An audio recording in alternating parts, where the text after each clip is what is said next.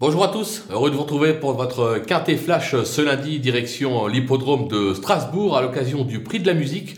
On va évoluer sur 3000 euh, mètres, euh, une épreuve avec euh, au papier des bases quand même qui semblent très très solides, une course assez limpide où vous le verrez, je n'ai pas hésité d'abandonner plusieurs chevaux parce que j'ai vraiment la sensation que c'est une course où on ne devrait pas passer à côté, on croise les doigts.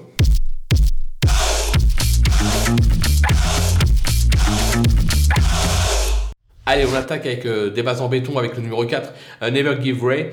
Euh, très à son travail depuis ses débuts. elle vient de s'illustrer sur la distance à Chantilly.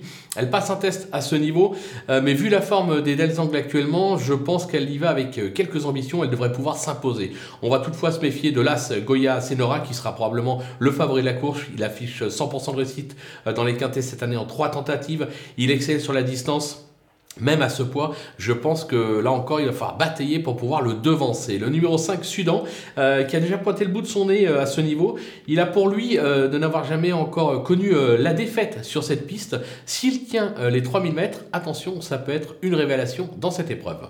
Les opposants, avec le numéro 2, côté jardin, plutôt régulier depuis euh, ses débuts, il n'a pas été ridicule à ce niveau euh, dernièrement euh, à, Chantilly, il s'adapte à tous les tracés, je pense qu'il a sa chance. Le numéro 3, Ispahan, la tenue ne lui fait pas défaut et sa forme est sûre. Alors certes, il passe un test à, ce niveau, mais si Francis Henri Graffard se déplace, ce n'est pas sans ambition, on va s'en méfier. Le numéro 6, Watchman, qui n'a pas encore répondu présent à ce niveau, mais sa forme est sûre et la distance va l'avantager, raison pour laquelle je m'en méfie tout particulièrement. Le coup de poker, ça sera le numéro 14, euh, Anna Léon, qui n'a encore euh, pas déçu euh, cette année. Il s'adapte à tous les profils et semble posséder un brin de tenue. alors lui aussi passe un test dans cette catégorie, mais je pense qu'il mérite un certain crédit. Attention à lui.